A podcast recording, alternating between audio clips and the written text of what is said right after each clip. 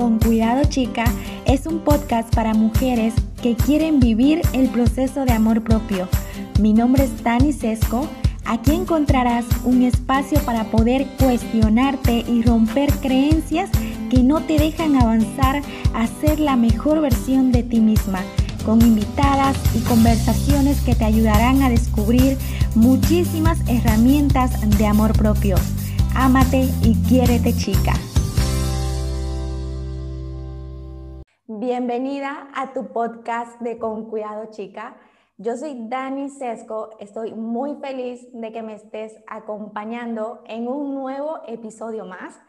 El día de hoy tengo acompañada a una mujer increíble, es emprendedora y más aún yo quedé hipnotizada de ella por su fuerza e inspiración que me dio después de contarme un poco de su historia, del tema que vamos a hablar. Entonces, por eso que dije, su historia a mí me llegó al corazón y, me abrió un poquito de los, los ojos de muchas situaciones que mujeres pasamos y fue ahí donde dije, esto lo tenemos que compartir con más mujeres, así que le doy la bienvenida a América Castillo. ¿Cómo estás? Bienvenida al podcast. Muchísimas gracias, Dani. Eh, gracias, eh, muy contenta, gracias a Dios estoy muy contenta, feliz y de eh, compartir lo que vamos a compartir el día de hoy. Así que un poco nerviosa, pero se van ir los nervios, las dos estamos nerviosas, así que lo vamos a decir para que soltar eso.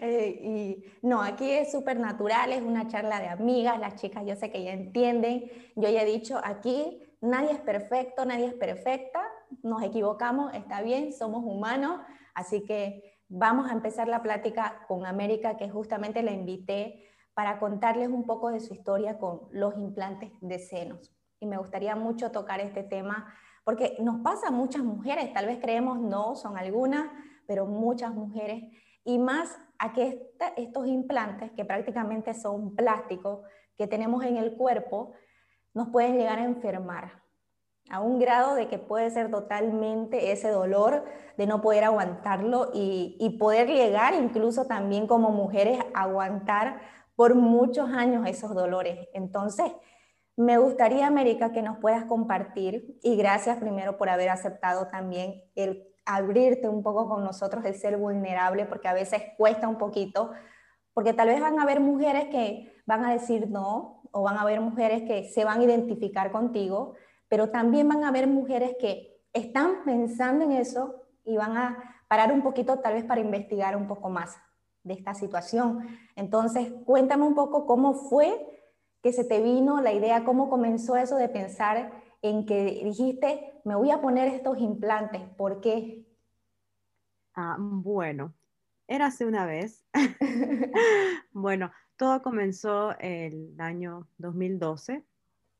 Eh, yo había pasado un proceso, digamos, de pérdida de peso, había bajado 14 kilos y en ese proceso donde uno se quita los kilos, también ahí perdí un poco de, de, mis bustos, ¿no? Bajé de talla, bajé como tres tallas eh, de, ropa, pero también bajó, digamos, ¿no? Este, mi talla de bustos, así que no me gustaba cómo me quedaban mis blusas, eh, no me gustaba cómo eh, me quedaban algunas ropas, entonces, bueno, pues no un día, cuando uno se queda muchas veces solo mirándose en el espejo, tu mente a veces puede ser tu amiga o tu peor enemiga. Total. Se me vino la idea, ¿no? Porque ya hace años esto es muy normal, digamos que las mujeres se operan, y más en el medio que nosotros vivimos, ¿no? Donde es tan normal. Y bueno, se me metió la idea este, y lo consulté con una amiga que tenía implantes.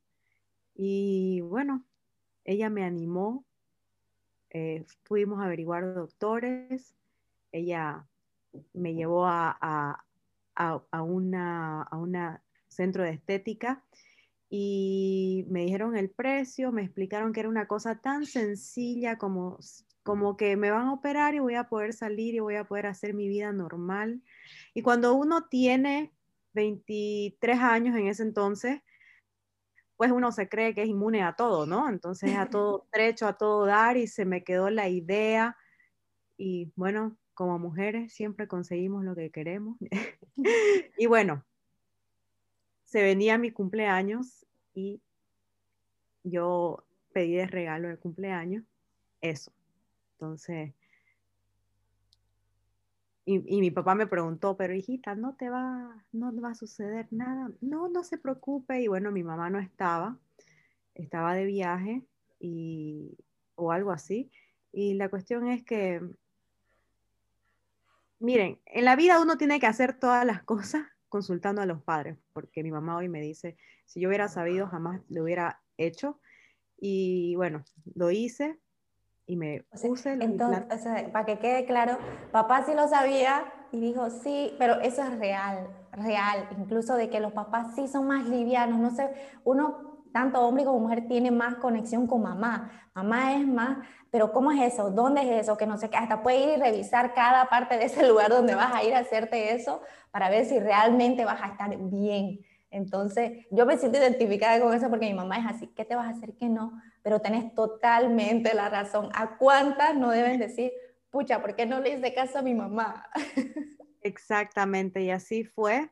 Y bueno, este, y llegó ese día de la cirugía, yo me hice cargo de todo, responsable, no se preocupe, le dije, yo voy a llegar bien. Eh, como que si entro en la mañana y salgo yo solita caminando en un taxi a mi casa, ¿no? Porque más o menos esos me dijeron. Eso te dijeron. pero no fue así. Oh my God. Fue totalmente lo contrario. Gracias a Dios, sí se hizo la cirugía, pero yo por el tema de la anestesia, este, me levanté, digamos, yo salí más o menos 6, 7 de la tarde, me acuerdo. Fueron los, la recuperación, los, los peores tres meses de mi vida, porque ese día salí de la cirugía, me acuerdo que este, mi hermana llegaba, ya había llegado a Estados Unidos y bueno, yo, ya, yo salí eh, por el tema de la anestesia, uno pues sale como drogado, entonces alucinando, y entonces yo lo único que pedía es que por favor llamen a mi mamá que me sentía mal.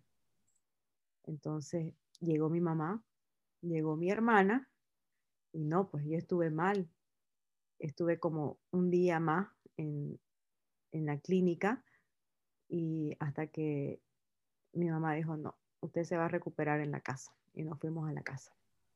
Oh my God. ¿Cuántos días estuviste ahí en la clínica? Eh, un día y medio, creo. Un día o dos días, dos días. Y llegué a mi casa y yo no era la misma. Eh, me dolía todo mi cuerpo. Incluso antes de que me digas eso, ¿cómo estaba después eh, ahí en casa? ¿Cómo te imaginabas incluso tú, por más que le pintaba esa idea a tu mamá y tu papá para tranquilizarlo, no, yo al otro día estoy bien, aquí vengo, eh, no, no, no me va a pasar nada, todo va a ser súper rápido. Y, pero ¿cómo tú te imaginabas que ibas a estar después de la cirugía? Y así como lo decías también, nunca se te pasó que ibas a pasar ese dolor incluso que no vas a contar tal vez y cómo fueron esos tres meses, pero no se te pasó eso en la cabeza. No, jamás se me pasó en la cabeza porque, bueno, pues no, este, la doctora me dijo que hay mucha gente, que muchas mujeres, que después de la cirugía, dos días después, pueden manejar, pueden hacer todo, su vida normal, simplemente que, no, los cuidados, no levantar los brazos, no eh, pedir ayuda para cambiarse, hacer ciertos movimientos que uno los hace de forma, digamos, normal, eh, pero hay que hacerlo no bruscamente, ¿no? Entonces, yo pensé que iba a ser así, pero fue totalmente lo contrario. Eh, yo tomaba muchos remedios para el dolor, tenía dolores de cabeza, total, insoportable. Este, yo no podía comer nada porque todo me daba náusea.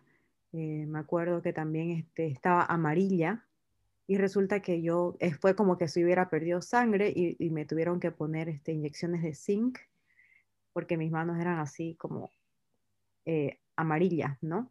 Y no podía levantar los brazos, tenía que pedir ayuda para, para vestirme, para comer, para bañarme, para, para todo, ¿no? Entonces, y yo sentía que algo no estaba bien desde ahí, dentro de mí, o sea, como que, pucha, decía, la fregué. Como paraba con dolores de cabeza, yo ya no aguantaba, yo decía, tomaba los remedios y me la pasaba durmiendo todo el día y me levantaba y seguía con dolores de cabeza y yo no podía, o sea, no se puede vivir una vida así, digamos, ¿no? Y hasta que decidí dejar de tomar las tabletas para el dolor y aguantar el dolor, pero yo quería estar despierta en mi 100% hasta que un día me dolieron tanto los pechos que mi mamá me dijo, hija, tiene que pedirle perdón a Dios por lo que se ha hecho a su cuerpo, porque Dios a usted la mandó perfecta. Y yo me acuerdo que del dolor yo oraba y le pedía perdón a Dios eh, por, por lo que había hecho, ¿no? Entonces decía, no puede ser, pero por favor quítame este dolor. Y, y después de eso, digamos, ¿no? los días fueron pasando y yo tenía que tener una buena actitud de todas formas porque eh, los padres siempre se preocupan por uno. Entonces, más que todo por ellos, yo ya en ese momento me sentía mal, o sea, ya era una preocupación más en mi casa y creo que cualquier ser humano o persona pensante, lo que menos quiere ser es una preocupación, ¿no? Pero mi vida durante los tres meses no fue normal. Yo tenía que ir a la peluquería, a que me hagan, a que me peinen, porque yo no podía hacer nada, este, no podía lavarme el cabello. Eh, poco a poco, digamos, ¿no? Eh, me acuerdo que viajamos, tenía que viajar a otro país. Fuimos a Chile esa vez, me acuerdo, y yo no podía estar, hacía un calor ahí, pero yo no aguantaba ese calor. Era una cosa como que a mí me molestaba. O sea, yo, yo me hacía mucho calor, decía, por favor, vamos, no, no podía estar en los lugares eh, pasándola bien porque todavía no había terminado de recuperarme. Y peor andar en tacos, ni que se diga. Oh, así que, bueno, y así fue. Después pasaron los meses y ya empecé a tener una vida más normal, digamos, ¿no? Eh, no, no puedo decir que los implantes para mí me los, los, puse, digamos, porque soy una persona que me gusta usar ropa escotada ni nada y cosas así. No me cambiaron la vida para bien. Es más, me, me, me cambiaron la forma, digamos, de cómo yo iba a vivir el día a día. Y, y bueno, ¿no? Este, con el tiempo me fui acostumbrando, porque el ser humano es así, es un ser de costumbre, se acostumbra a todo. Y bueno, empecé ¿no? a tener una vida más normal. Ya eh, yo empecé a hacer deporte después de casi año y medio con los implantes. Wow. Pero al momento que ya estabas sin dolor, eh, así bien, y te viste al espejo ya con los implantes, ¿qué dijiste? Aún estaban, ni siquiera se te vino en la cabeza, están, me gusta cómo se ven, o incluso era, qué dolor todavía que tuve que pasar para bueno, esto. Eh, al comienzo sí me, me, me, gustó, digamos, no, ay, se ve bien, se ve bonito, en traje de baño. A veces sentía que era mucho, que eran muy grandes para mí, eh, siendo honesta. Y, y bueno, a veces me parecía raro algunas veces me gustaba con, cómo me quedaban con algunas ropas, pero muchas veces tenía que cambiar de talla a otra talla más grande porque no me cerraba de ahí. Pero eh, la verdad es que me era indiferente. No era así como que wow, digamos, ¿no? Eh, ya estaba ahí, estaba hecho y no podía retroceder, así que tenía que aceptarme, aceptar lo que ya había hecho, ¿no? Y, y como me decía, después de un año y medio fue que pudiste hacer ejercicio. Incluso que a ti te encanta y más adelante nos gustaría que nos hables, incluso eh, vamos a, a, dejar tu cuenta aquí para que las chicas puedan pasar y todo lo que transmití es increíble, pero que a ti te gusta, yo digo, ¿cómo habrá sido de difícil eso? Así es, miren, después de que me puse los implantes, estuve como, como te dije, año y medio sin poder hacer ninguna actividad física y una vez yo me sentí capaz de volver, yo hacía las cosas como si fuera el último día de mi vida, porque yo en esa cirugía casi vi la muerte, de verdad. Entonces, yo empecé después, cuando empecé a, estaba capaz, empecé a hacer más actividad física, em, em, empecé a hacer mis carreras, eh, yo empecé corriendo 5K, 10K, ¿no? Y, y, buscando el bienestar para mí, siempre buscando el bienestar.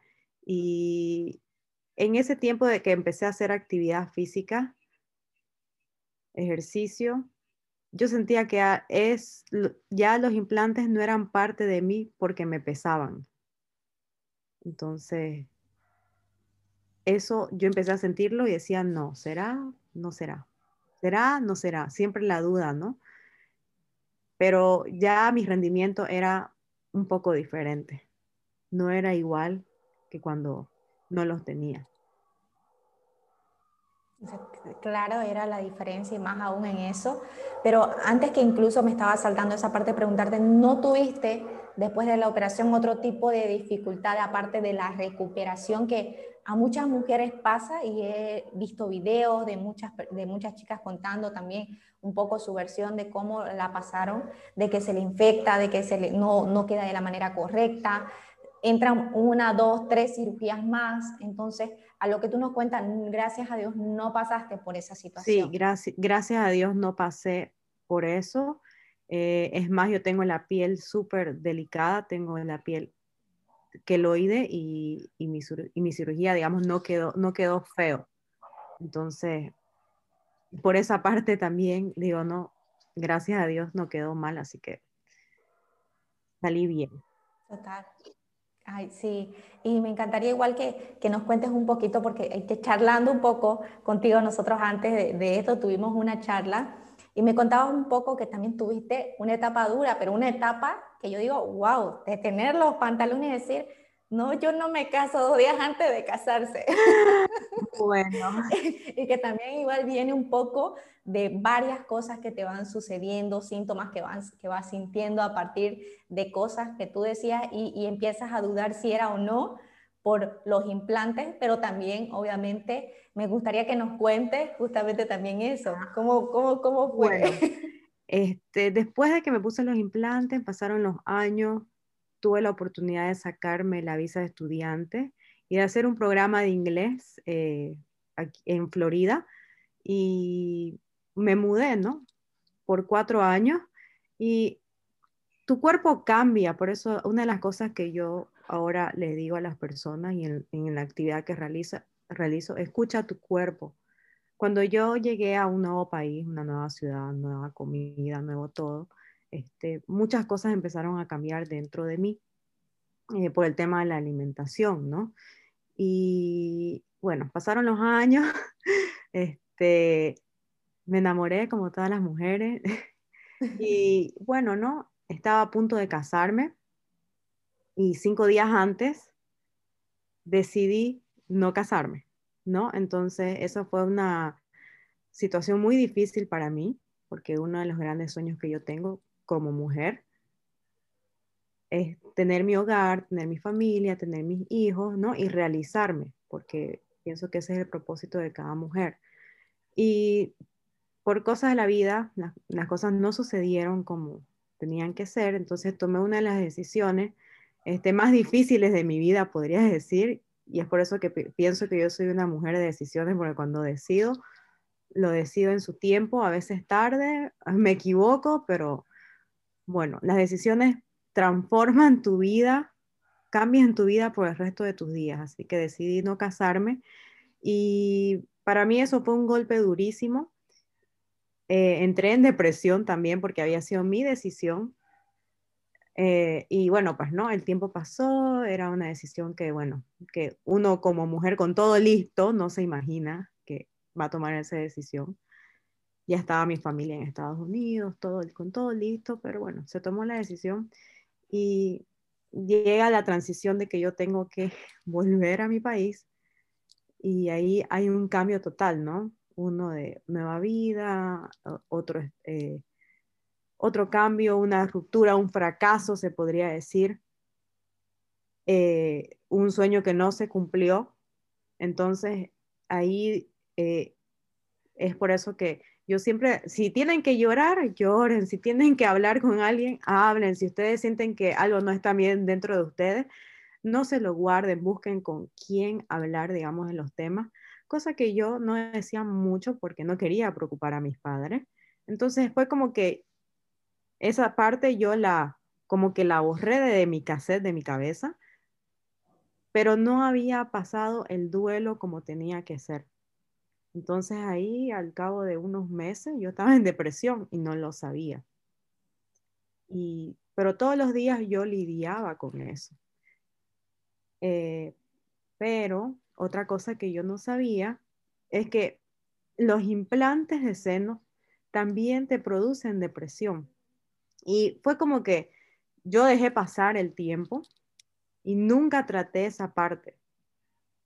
De hacerte tal vez, eh, te ibas y te realizabas eh, un chequeo o, o, no, porque no, no, ni siquiera me lo dijo ese doctor que me, que me atendió, todavía tal vez puedes decir, pero no te, te lo realizaba o no. No, ah, sí, yo siempre cada año me hacía este, un chequeo anual cada vez que cuando me fui a vivir a Estados Unidos, después cada año que yo venía, siempre me hacía un chequeo de todo y me hacía una ecografía ahí y yo estaba bien. O sea, yo estaba bien, siempre estuve bien, digamos. Eh, gracias a Dios siempre estuve bien.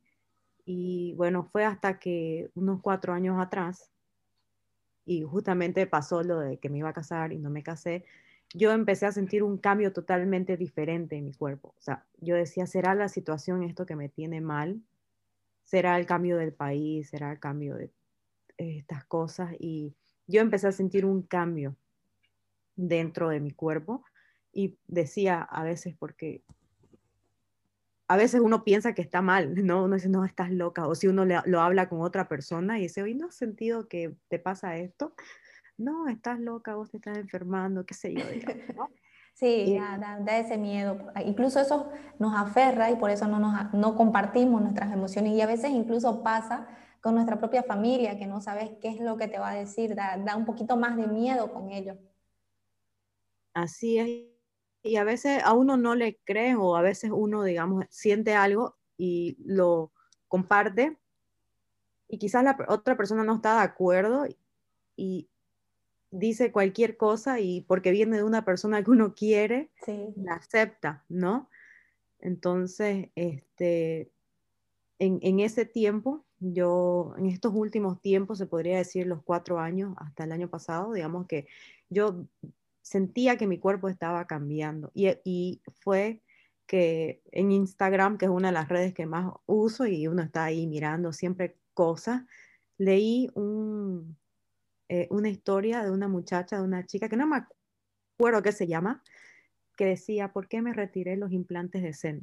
Y yo lo leí y bueno, y me pareció interesante este, todo lo que ella hablaba, lo que decía, digamos, no, interesante, es raro que unos implantes te puedan enfermar, siento que eso, siendo que hace años la gente, las mujeres se practican, ¿no?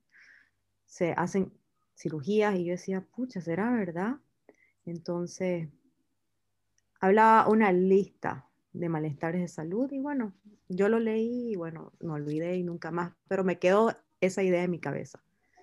Hasta que luego, después de un, un año, conocí a otra persona, una historia igual de una muchacha, de una mujer que trabaja en la misma actividad que yo hago y ella cuenta su historia, que ella se había hecho chequeos de salud y le habían encontrado un problema de salud que no, ella no se explicaba por qué, pero eso la llevó a que, a que, digamos, sea a causa de los implantes. Entonces ella se retiró los implantes y ella recuperó su salud, ¿no? Y bueno, yo dije, ¿será verdad? ¿Será mentira? Siempre. esa fue la segunda alarmita que te mandaron. y como que todavía no cae. sí, esa, sí. Sí, y, realmente uno dice, no, ¿será? ¿No será? ¿No? Hasta que después, los últimos dos años, de, mi, de los, estos últimos años, este, yo un día me levanto mal, o sea, un día estoy mal, y mi mamá me dice, hija, estás mal. Y como te contaba, él me dice, algo te pasa, no sé qué tenés, un día estaba triste, otro día estaba alegre, era como que yo emocionalmente no funcionaba y, y me decide llevar al psiquiatra. Entonces, porque ella siempre, después de que, mi mamá siempre, después de que yo, ese episodio que me casé y no, y no me casé, siempre, de alguna forma u otra, ella siempre se ha preocupado por mi bienestar emocional. Y resulta que voy a la cita este, con el doctor y me hace un test, me pregunta qué es lo que hago, mis actividades, todo. Y em, me dice que yo tengo depresión. Entonces yo, ¿cómo que yo tengo depresión? sorprendida, ¿no? Porque antes uno dice, ay, tienes depresión cuando estás triste, pero no vas a un doctor, digamos, ¿no? Pero esta vez cuando yo fui al doctor, me, hizo un test, un montón de preguntas, y me dice, ¿usted sufre de depresión? Me dice, ¿no? Yo, ¿cómo? Le digo, sí, usted sufre de depresión. Pero ¿cómo yo voy a tener depresión? Digo, no, si yo, a mí no me falta nada, tengo todo, estoy sana y bueno, ¿no? Y todas las cosas que uno sabe que está bien, ¿no? Entonces, sí, me dice, pero usted tiene depresión y esto le puede suceder a cualquiera. Entonces, yo me quedo pensando, ahí no será, no será. Bueno, él es el doctor, él es el que sabe. Y una, eso sí, una de las cosas que tengo de bueno es que si tengo un problema, digo, ¿qué hay que hacer? Me dice, tiene que hacer un tratamiento por unos dos, tres meses y tiene que hacer terapia. Usted va a tomar unos remedios por esta cantidad de tiempo y bueno, yo decía, no puede ser. Y me dice, y es mejor que lo trate ahora porque ahora usted está comenzando y más tarde usted puede tener otros tipos de pensamientos. Y le conté todo el episodio, digamos, ¿no? De lo que yo había pasado. Y me dijo que, que sí te necesitaba ayuda. Y bueno, ya, decidí eh, ponerme en manos de él y decidí tomar los remedios y decidí hacer la terapia también, ¿no? Aunque a veces a uno le cuesta, ¿no? Hacerlo eh, y ser constante, pero en su momento lo hice y fue la mejor decisión. Yo no podía dormir, eh, no podía, mi, mi, cabeza trabajaba a mil, tenía pensamientos por segundo, se podría decir, este, ansiedad también.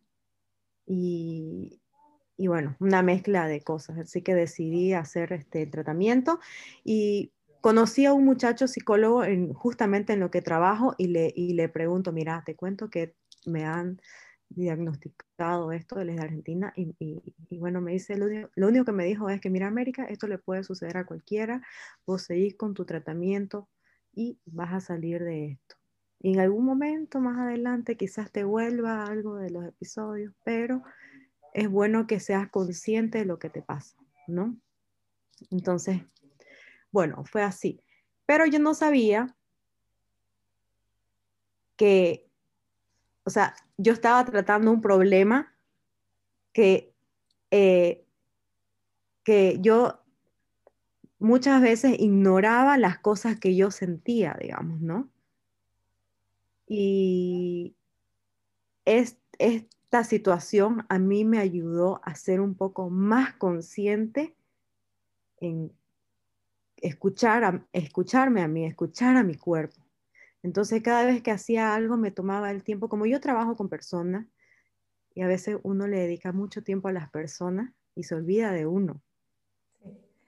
¿No? Entonces, este, yo decía, no, ahora yo me tengo que poner igual a mí en un primer lugar. Y esta situación a mí me ayudó, digamos, a ser más consciente y empezar, digamos, a hacer cosas para mí y escuchar más a mi cuerpo. Entonces, cosa que empecé, digamos, a hacer este, otra vez ejercicio, actividad física, y yo tenía un desgaste físico. Se podría decir que yo hacía ejercicio, y me encantaba hacer CrossFit, y mi recuperación no era la misma. Y yo decía, ¿qué será? ¿Serán los años? ¿Qué será? Y bueno, los últimos años, el último año, el año pasado, este... A lo que, perdón, María, pero a lo que nos decís ahorita, tu recuperación no era lo mismo, nos decís también por el tratamiento de depresión que pasaste. Aún te seguías sintiendo así. Y aquí me gustaría igual hablar un poquito porque a veces pensamos que estás en depresión es que, ay, no, tienes que estar triste, encerrada, llorando en tu cuarto y a veces no es así. Muchas veces no, no es así, puedes estar con mucha gente. Incluso hablar normal, pero a veces te pasa eso que en las noches no puedes dormir. Hay un montón de síntomas que se presentan, incluso con la ansiedad. estuviste casi más de dos años, porque incluso después de, de que decidiste no casarte, para poder detectar esto, entonces incluso como que se te acumuló todo, más esa situación, más esto de los implantes que estaba empezando, como que tu cuerpo a rechazar, o sea, se, te juntó todo. y el hecho que justo nos decís, seguía, era porque como que sanaste algo que también tenías tal vez que sanar, pero no venía de ahí, la raíz de eso no venía de ahí. Por eso también creo que nos decís como que la recuperación no fue 100%, porque también el dolor venía desde otro lado, que era de los implantes pero es bueno como que recalcar esto de que tenemos muchas veces esa idea de que la depresión o ansiedad, porque a mí me pasó igual por años desde niña y todo, tuve ansiedad, me da unos ataques de, llorar en las noches y lloraba y yo no sabía ni siquiera por qué. Tenía ataques de ansiedad incluso este, eh, donde no podía dormir en la noche y, y, yo me siento identificada con lo que decís. Pensaba un montón de cosas, pero ni siquiera sabía lo que estaba pensando, pero mi cerebro trabajaba un montón y yo decía, ¿qué me está pasando? Y a veces no tenemos mucha información y hoy en día ya se está trabajando mucho más el hecho de que tratemos nuestra salud mental, tratemos ese tema también como prioridad que es realmente importante y no es algo que hay ahora por las cosas que hay, uno se estresa rápido, hay ansiedad y todo eso, no, siempre hubo, pero no la entendíamos, no la tratábamos y no había mucha información sobre eso. Sí, así es. Eh, muchas veces, digamos, una persona depresiva puede estar en una reunión con un montón de gente, dije, pasándola bien, pero dentro está en otro planeta, está en otro lado y, y, la depresión es algo que se tiene que tratar a tiempo. Eh, solo la entienden quienes lo viven. Sí. Y tampoco a mí me parece gracioso, digamos, de que, que la gente diga porque alguna persona está mal, ay, que está, está en depresión. A mí no me parece digamos, chistoso o, o, reírte porque va a una forma tan simple como decir está resfriada, digamos, no, no, decirlo con esa facilidad, porque quizás la persona no lo dice porque quiere, pero a la otra persona sí le duele. Total. Sí le, sí le molesta, ¿no? Y tenemos que ser cuidadosos con las palabras que nosotros lanzamos hacia otras personas porque no todo el mundo lo va a tomar de, de la misma manera que puede pensar el que lo está hablando, que lo va a tomar como, por ejemplo, para él es un chiste, pero la otra persona no lo es. Entonces, y es clave lo que deciste, aprendiste a escuchar tu cuerpo y en todos los sentidos. Aprender a escuchar nuestro cuerpo es no decir, ya sé cuando tengo hambre, no es solamente eso. y, y es clave que las personas que tengan tal vez alguna situación que sientan rara en ella, que pidan ayuda, que investiguen y digan qué necesito, esto no, esto me está pasando, poder hablarlo y con las personas correctas, como tú dices, porque esa otra persona, por más que sea alguien que tú ames, puede ser que te diga algo que te pueda lastimar y o, verte como una rara que a veces pasa, como decía, no estás loca o, ¿qué, qué, es lo que estás pensando, que puede pasar y nos puede retroceder un pasito atrás y decir no lo voy a hablar y uno piensa que es uno el raro, el que está mal, Sí, así es, uno tiene que saber a quién le va a contar sus cosas, ¿no? Porque si uno se deja influenciar por la gente incorrecta, nunca va a poder lograr, digamos, ¿no? eh, qué sé yo, el éxito, la sanación, la curación, eh, lo que, encontrar lo que está buscando. Total, total. Me encantaría ahora que sigas, perdón, con, lo con, lo que venías diciendo, que luego de eso, del, aparte de esa recuperación, aún seguías, no, seguías sintiéndote como que algo estaba mal. Sí, así es. Este, eh, mi cuerpo empezó a cambiar más todavía y hay una lista de enfermedades, de malestares de salud que las personas que con implantes mamarios tienen, el síndrome de Asia, ¿no? Y tengo una lista acá, que yo empecé a sentirlo y decía, no, no lo creía. Y en realidad las personas con implantes pueden lograr enfermarse hasta de cáncer, lupus, eh, inclusive perder la vida. Hay testimonios, yo he leído muchos testimonios y gracias a Dios para mí no fue así, porque llevo un estilo de vida saludable, como bien, eh, también saludable en el tema de que no, no, no tomo alcohol, no veo, digamos así, no fumo y trato de llevar una vida saludable en todos los sentidos, hasta física y mental, ¿no? Entonces yo empecé a sentir muchos mareos, eh, vértigos constantes, tenía miedo, de verdad miedo a manejar en mi ciudad. ¿Lo tenés en la lista, América? Si querés, puedes leerlo para que la chica que, que, tal vez le interese esto lo pueda escuchar. Tú léelo, después nos dices cuál es la que tú empezaste a sentir y te sentiste que como que, ay, sí puede ser esto, pero nos gustaría que lo compartas. Claro que sí, este, náusea, taquicardia, gastritis, silbidos en, los en el oído, sensación de irrealidad y enloquecer, perder el control, acné en la piel, dolores de espalda, dolor de espalda, dolor en las articulaciones y en el cuerpo en general, adormecimiento de, eh, de partes del cuerpo, inflamación, retención de líquidos, sabor metálico en la lengua, aumento de peso de un día para otro, falta de aire, escalofríos, más eh, frío cuando hace frío y más calor cuando hace calor también, eh, ahogo, dolores abdominales, problemas de colon, eh, dolor y presión en el pecho, migrañas, cosquilleo en las manos y pies, ansiedad, cansancio extremo, pérdida de la memoria, cara cansada, ojeras, visión borrosa, insomnio, palidez, calambres. Bueno, eso. Y hay una lista interminable. Sí, pues son muchísimos. Y esto, como dice, son no es que presenta solo una cosa, incluso tú que nos vas contando, son varias cosas ya como que, que sentían y solamente por ese plástico que uno tiene en su cuerpo, digo, aguantar tanto sufrimiento creo yo, para mí, y yo lo digo desde mi opinión, y las personas que estén de acuerdo está bien o las que no, no, pero no valdría la pena, de verdad. No, no vale la pena porque eh, se podría decir que yo muchas cosas dejé de hacer por cómo me sentía. Porque yo, me, yo sentía náusea, no quería ir a ningún lugar. Los olores, no podía aguantar los olores. Eh, algunos olores me daban náusea eh, y, a mí me parecía súper extraño. Yo ya no disfrutaba las comidas, a mí me encanta comer y me gusta comer rico, pero yo no podía disfrutar ya las comidas porque le sentía un sabor totalmente diferente. Este, cuando me subía a mi auto a manejar, tenía que ir a algún lado, yo siempre tenía miedo en que alguien me choque. Era una cosa, parece loca, pero yo me sentía así o también tenía este miedo de que alguien me esté persiguiendo. Sentía esas cosas raras. Ya no podía dormir, me costaba muchísimo dormir.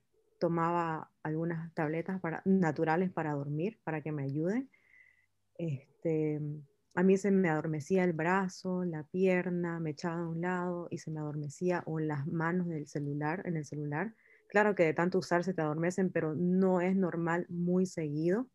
tenía este, dolores en las articulaciones. Eh, ahorita estoy aquí en Estados Unidos, pero antes yo sentía frío, frío, fríísimo. O sea, yo sentía el, dos veces más del frío normal. Y ahora estoy bien. Y en Santa Cruz, cuando, eh, cuando hace calor, era una cosa insoportable que yo no podía, digamos, estar fuera porque me ponía de mal humor, digamos, me sentía demasiada calor. Y hoy en día, este, yo estoy bien tranquila, hace calor y no me molesta nada. Eh, tenía también dolores musculares. Cuando hacía ejercicio ya no me recuperaba normal. Eh, me costaba mucho, era como que si todos los días yo estuviera comenzando de nuevo a hacer ejercicio y tenía las defensas muy bajas. El año pasado, en febrero, yo ya venía con la idea de que me iba a retirar los implantes. O sea, yo decía no, porque ya sabía que ya habían pasado como ocho años y decía no, yo, yo me los voy a retirar, decía, porque para ponerme, para ponerme otra vez, mm, no creo. Ah, mm, claro, y llegando a eso creo que llegan los 10 años y tienes que reemplazarlo, algo así, ¿no? Sí, algo así. Hay unas personas que tienen 15 años y hay médicos que le dicen que duran toda la vida, ¿no? Entonces yo, después de que estaba teniendo todos estos síntomas, estos, todos estos malestares, este, yo en mi cabeza dije, no, yo me voy a retirar. Y empecé, digamos, ¿no? En la búsqueda, encontré grupo, un grupo en Facebook que se llama Enfermedad de los Implantes Mamarios, que son más de 10.000 mujeres.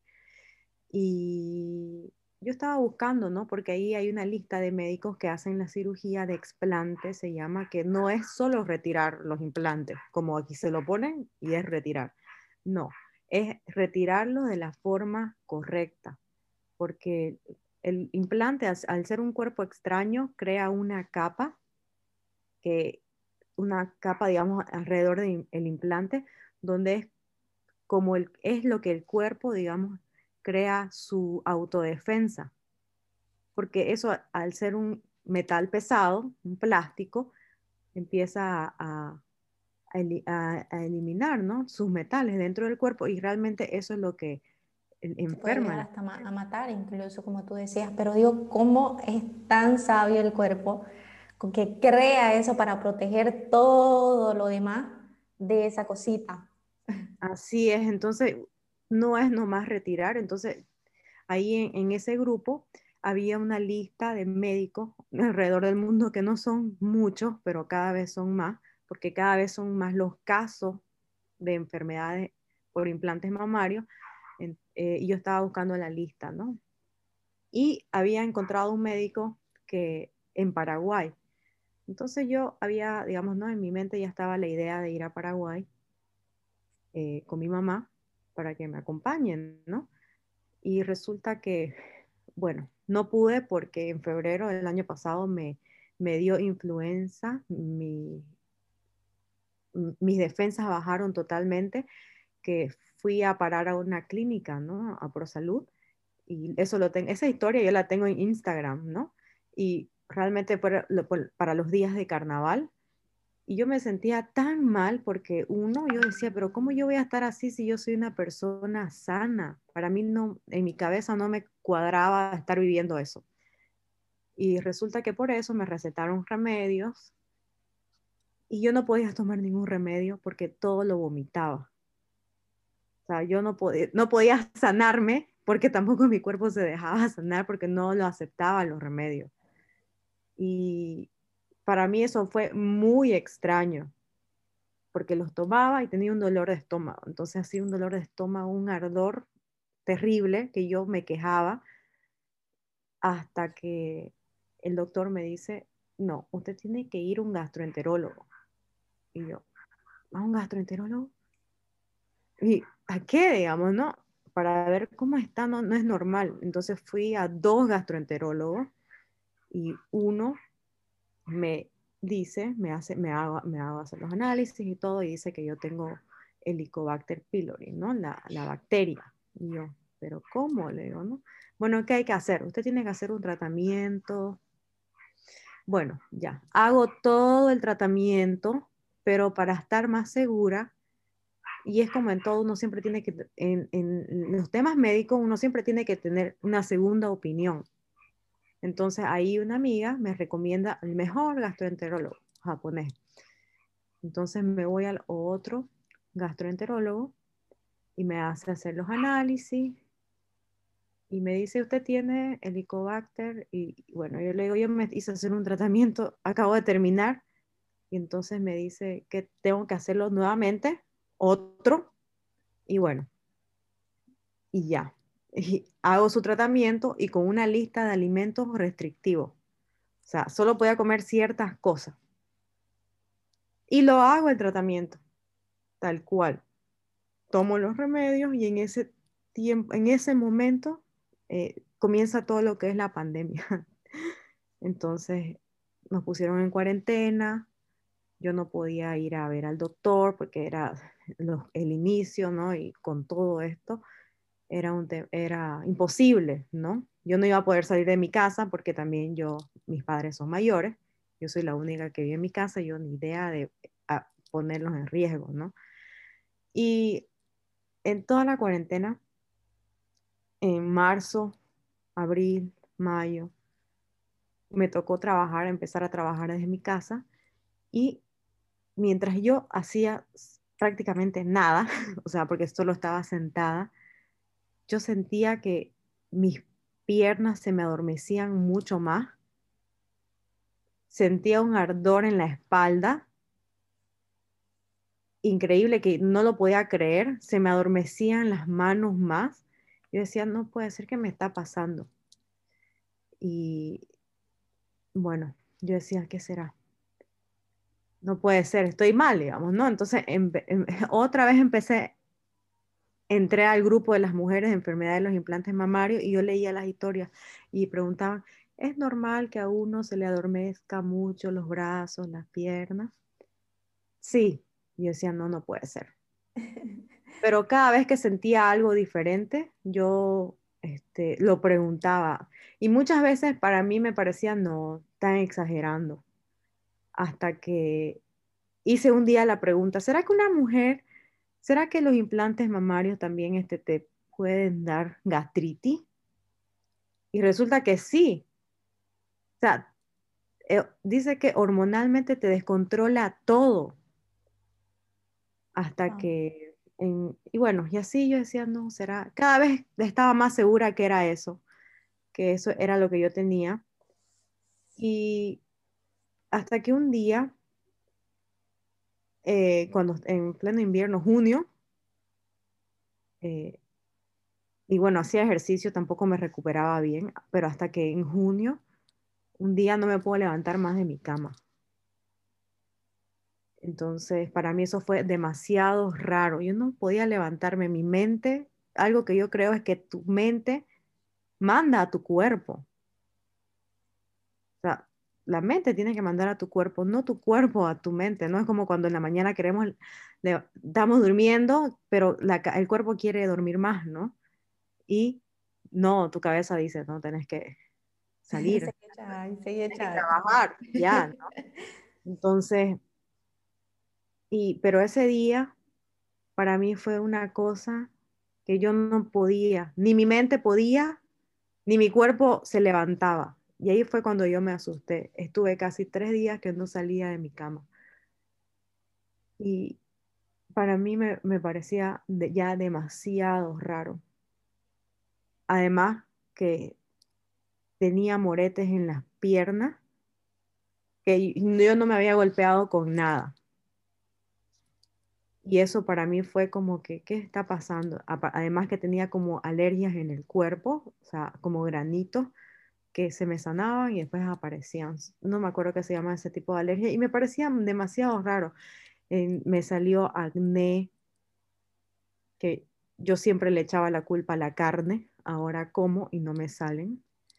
Este, tenía problemas en la piel, eh, se me caía muchísimo el cabello, yo decía, bueno, que se caiga porque tengo un montón, digamos, ¿no? Pero hasta que un día me vi la, vi la ducha mientras me estaba bañando, era demasiado. Yo estaba quedando calva. Entonces, este, no, dije. Y, y, así desde junio yo empecé a, digamos, ¿no? a ver la lista nuevamente y dónde voy a poder ir. Y este, este tema, digamos, de lo que yo estaba pasando, yo solo lo hablé con mi mamá y, y con mi hermana, la que vive acá en Estados Unidos. Y gracias a Dios, digamos, ¿no? Mi hermana que está en Estados Unidos aquí me ayudó a, a conseguir un médico, porque mi plan era ir, eh, conseguir un médico por aquí, por Sudamérica o Centroamérica, porque es mucho más barato, ¿no? Pero por lo que yo estaba viviendo en ese momento, eh, mis padres se preocuparon y bueno, no, yo hablé con mi hermana y, bueno, para saber más o menos la diferencia. Eh, y ver, ¿no? es prepararse para lo que podría suceder, cosa que yo lo estaba pensando que, pensando que la cirugía sí iba a ser el, el 2021, ¿no? Pero, cuando tú decides como que ya, ya no aguanto más, hasta aquí, estabas ahí asegura que era prácticamente por los implantes todo lo que te estaba pasando y dijiste, y dijiste el, el año que viene, tras que pueda, voy y me lo saco. Sí. Ah, en ese momento, digamos, cuando ya me sucedió eso de que yo no respondía, dije, no, esto es, esto son los implantes. Porque yo sentía un ardor en mi pecho, ahogo, me faltaba el aire.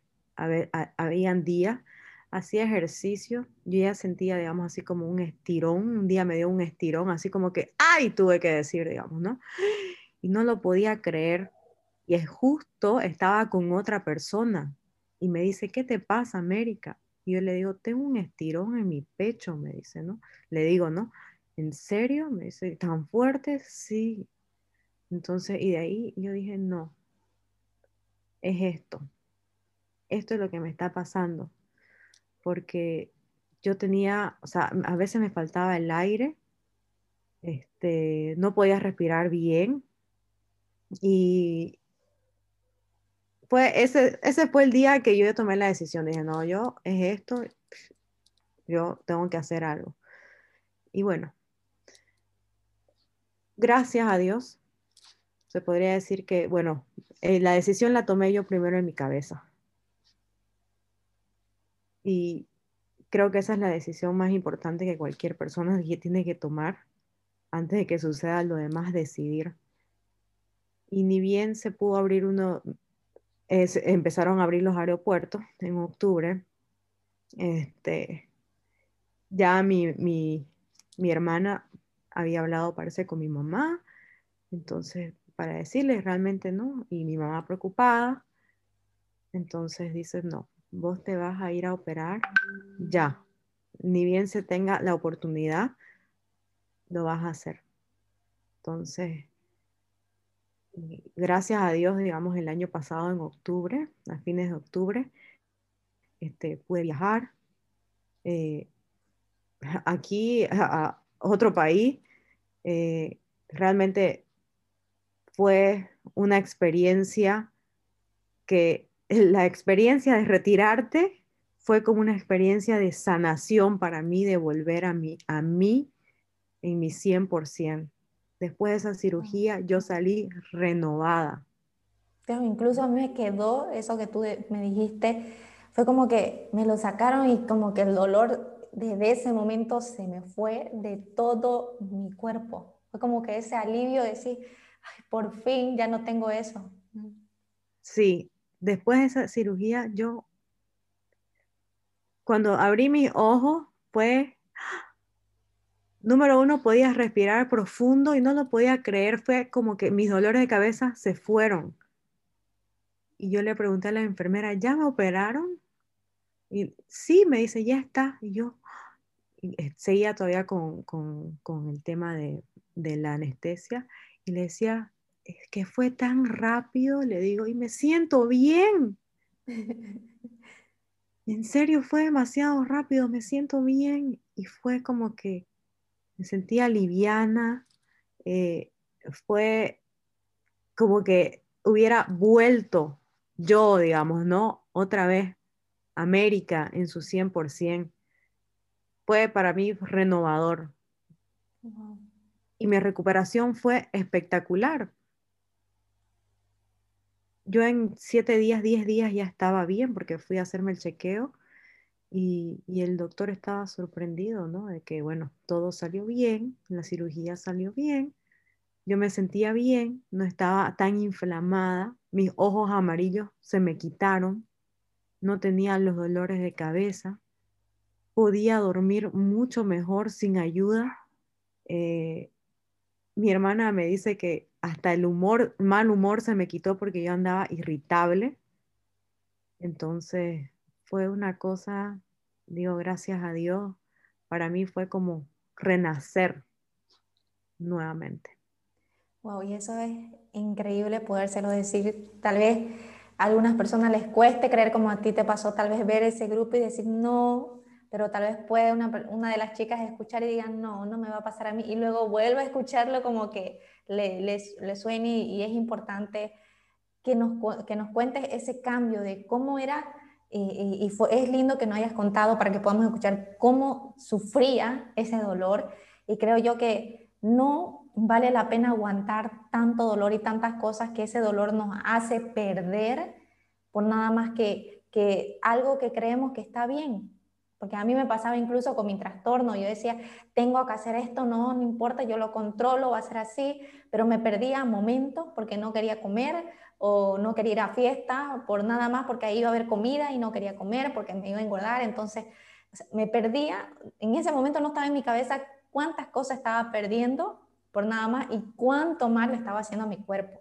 O sea, no, era, no somos a veces muy conscientes, nos dejamos llevar por las cosas que vemos en redes sociales, o lo que la sociedad o vemos en televisión nos venden, pero no nos damos cuenta que debemos empezar a ser mucho más conscientes de darle ese, e, ese valor a nuestro cuerpo, a las personas con las que estamos, de darle ese tiempo.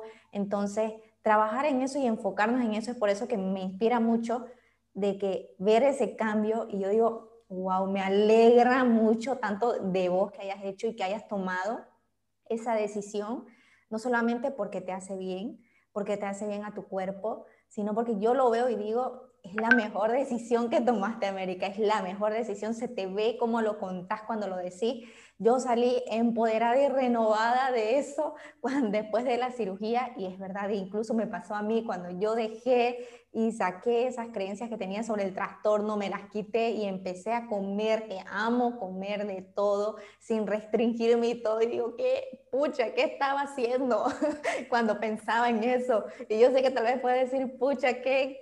¿Por qué no me lo saqué antes?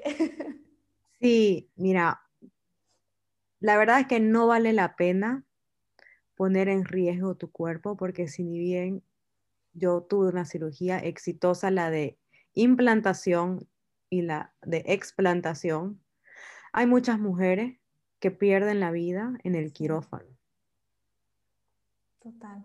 Y muchas veces nosotros perdemos nuestra vida, no digamos la vida, digamos, me refiero a que por estar enferma por esta situación. Yo con los implantes y por todas las cosas que yo sentía por el tema de la depresión, yo no podía estar ya con muchas personas alrededor porque me estresaba. Los sonidos de las músicas este, para mí eran demasiado fuertes. Yo ya no disfrutaba, digamos, de ir a una fiesta. Podría, podría ir, pero un ratito y me iba. Yo ya no disfrutaba la comida por el sabor que yo sentía. Este, no podía hacer ejercicio porque me dolían bastante mis pechos a veces más cuando trabajaba la parte de arriba de las flexiones, brazos, o tenía que levantar las barras. Era algo como que decía, ¿será, ¿seré yo? ¿Será la vejez? No sé. Eh, no vale la pena porque no vale la pena poner en riesgo tu cuerpo y poner en riesgo tu vida por algo superficial. Porque para mí hoy eso es superficial, ¿no? En algún momento a uno le llega esa parte, ¿no? Quizás a mis 23 años, hoy a mis 34 pienso totalmente diferente eh, a cuando tenía esa edad. Por eso me pido perdón, digamos, ¿no? Por esa, en esa edad yo pensaba totalmente diferente y no vale la pena. No vale la pena preocupar a tus padres, perder, se podría decir, ¿cuánto cuesta una cirugía? 1.200, 1.500 dólares en algo que te va a enfermar a largo plazo porque hay mujeres que desde el primer día de la cirugía se sienten mal, a los tres meses lo rechazan, otro a los, a los dos años, otro a los tres años, otro a los cinco años, yo a los ocho años, nueve años, este, el cuerpo lo rechaza y mejor ese dinero, digo, inviértanlo en un negocio, váyanse de viaje, eh, ahorrenlo, hagan cualquier cosa menos, menos hacerse eso a su cuerpo. Porque inclusive la cirugía de explantación fue seis veces más caro de lo que me costó, de lo que costó hacerme la, la implantación. Y si en algún momento a veces uno no tiene la posibilidad económica y no vale la pena exponer tu salud, tu vida y también estresar a los seres más queridos que uno tiene, que es la familia, porque sí o sí ellos se van a preocupar por uno. Entonces yo pienso que la paz y la tranquilidad no tiene precio y es algo que se puede evitar. Y es por eso que me encanta que lo hayamos hablado, que haya sido tú, que, que nos hayas contado un poco de tu versión, de tu historia, lo que viviste. Hay personas incluso que pasaron tal vez menos doloroso, pero también se lo quitaron porque sufrieron inconvenientes otras personas que llegaron, como dices, mujeres a sufrir más años y situaciones mucho más complicadas. Entonces espero que esto te haga, les llegue a esas mujeres para poder tal vez investigar, incluso ahí si realmente quieres hacerlo, investiga, pregunta, ves con las personas correctas, investiga varios médicos, como decía América, no solamente a uno, ve y escucha una segunda versión, no solamente la voz de tu amiga, también de tu mamá, de personas más grandes con experiencias que realmente te van a decir algo que sí te puede ayudar y mucho mejor si le escribe a personas que se lo han retirado para saber por qué. Porque, porque si alguien se lo saca es porque algo no estuvo bien. Entonces, y eso también te puede suceder a ti. Investiga, pregunta, escríbele a esas personas, eh, escríbele si quieres América, cualquier duda, cualquier pregunta. Yo sé que sea con mucho amor les va a responder. Y gracias por haber, haber compartido esto con muchas mujeres que van a escuchar y creo que con esto también quedó claro que si tú le aconsejarías a una mujer que se coloque en este tipo de implantes de seno, creo que quedó claro que es que no. No, así es. No, no, por favor. Por amor, aunque sea váyanse de viaje. Inviértalo en otra cosa, pero en ella, pero en otra cosa que es mucho mejor, que te pueda hacer bien. Entonces, eh, me encantaría, ya para ir finalizando esta charla, América, que nos puedas compartir con las chicas, que con cuidado, chicas, les dirías, ya sea a partir de la charla o tú como mujer has vivido en todos estos años, eh, les podrías decir a ellas. Bueno, con cuidado, chicas, con tus pensamientos Siempre háblate bonito. Dani nos lo dice. Respeta tu cuerpo. Dios nos mandó perfectas, con un propósito único y con dones que solo los tenemos nosotros, somos creación única. Así que no tenemos nada de más ni de menos. Estamos vinimos al mundo tal cual tendríamos que venir. Lo único que nosotros tenemos que hacer es disfrutar cada día, enfocarnos en las cosas buenas eh, y correctas y que nunca es importante lo exterior, sino el interior, porque del interior es lo que, es lo que sale hacia lo exterior. Así que háblense bonito, cuídense, respétense, ámense, háblense bonito. Y lo más importante es que cuiden lo que piensan, busquen buenas amistades, siempre traten de velar por su bienestar físico, mental y emocional, que nosotros somos seres tripartitos y tenemos que trabajar todas las áreas de la misma forma. Así como hay un tiempo para trabajar, en nuestros trabajos tenemos que tener un tiempo para nosotras mismas, para nuestra parte espiritual y también para nuestra parte física, porque cuando hay balance, uno no, no se desequilibra. Totalmente, totalmente. Y em, empezar a cultivar todo esto que nos dijiste, que es prácticamente nuestro amor propio y hace que tengamos ese equilibrio. Y cuando creo nuestro amor propio está trabajando, porque creo que nunca terminamos de trabajar nuestro amor propio, es un trabajo de día a día y un compromiso para toda la vida con nosotras, pero cuando lo empezamos a hacer, los cambios influyen en todo, alrededor de todas las cosas que nosotros realizamos, se ve en nuestra familia, en las personas que, en nuestras amistades, que ya elegimos muchas amistades mejores, en las relaciones que queremos en nuestra vida, entonces influye en todo. Eh, escuchen, esté con cuidado chica, que nos dijo América, que lo empiecen a poner en práctica, que eso es lo que más interesa. Empezar a hacerlo, no solamente decir, ah, ya lo escuché, lo hago hoy día y nada más, no. Tratar de hacerlo, si es posible, todos los días, una vez a la semana, dos, pero hacerlo va a ser ese pequeño cambio eh, a que podamos ver y mejorar nuestro amor propio. Así que les voy a dejar la cuenta de América para que puedan ver un poquito de su trabajo, porque esta mujer emprendedora también es increíble. Háblanos un poquito, resumido a las chicas, para que también puedan pasar a visitar tu cuenta América. Bueno, ¿qué les puedo decir? Eh, yo siempre soñé con una vida que me dé libertad de hacer las cosas que más me gustan, que el número uno es viajar, me encanta conocer lugares, pero a la vez dedicarme a algo que sea con propósito de poder ayudar a las personas a estar más saludable, verse bien, sentirse bien, eh, aprender a comer, que es lo más importante. Y quién sabe, más adelante también ser parte de mi equipo, de hacer lo mismo, ayudar a otras mujeres a hacer lo mismo.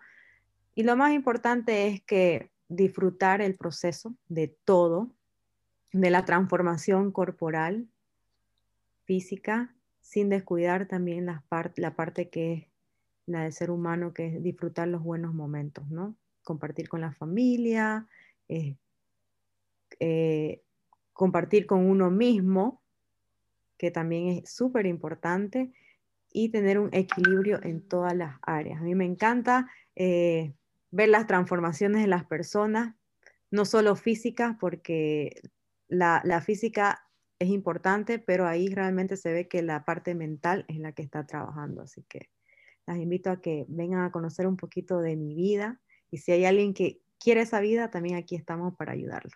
Eso. bueno, espero que a todas les haya encantado esta charla, que le llegue a las mujeres correctas, a las que justamente tal vez lo necesitan. Igual a todas las mujeres, gracias por escuchar el podcast, por estar aquí cada día ayudando a que esta comunidad vaya creciendo y llegar a, mucho más, a muchas más mujeres. Así que Gracias, no olviden suscribirse al podcast, seguirnos tanto en Instagram, me encuentran como arroba con cuidado chica. Y nos vemos, América, gracias por haber aceptado. Nos vemos en el siguiente episodio a todas. Ah, igualmente, América. Espero que más adelante igual estemos eh, conversando tal vez otra cosa en el episodio o haciendo otra cosa. Así que muchas bendiciones y muchos éxitos para ti. Ay, gracias, Dani. Un gusto y un placer estar con ustedes, compartir y cualquier cosa que ustedes necesiten, alguna duda, escríbanme. Aquí estoy. De errores se aprenden, aprendan de errores que, de personas que ya cometieron los errores. Total. Porque también uno lo puede aprender y evitar cosas. Así que aquí estamos. Totalmente. Les voy a dejar aquí, igual en el episodio, la cuenta de América para que puedan escribirle si tienen alguna duda. Así que gracias a todas de nuevo. Nos vemos en el siguiente episodio. Chao, chao. Chao, chao.